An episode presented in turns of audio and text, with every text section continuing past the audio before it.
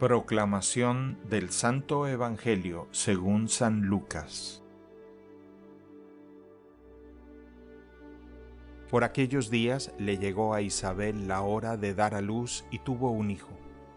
Cuando sus vecinos y parientes se enteraron de que el Señor le había manifestado tan grande misericordia, se regocijaron con ella. A los ocho días fueron a circuncidar al niño y le querían poner Zacarías como su padre.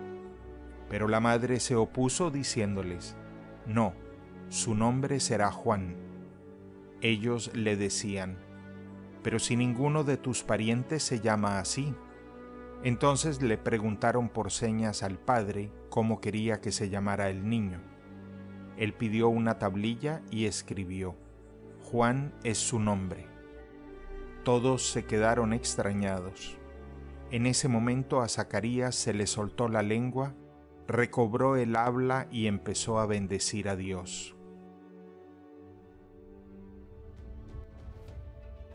Palabra del Señor.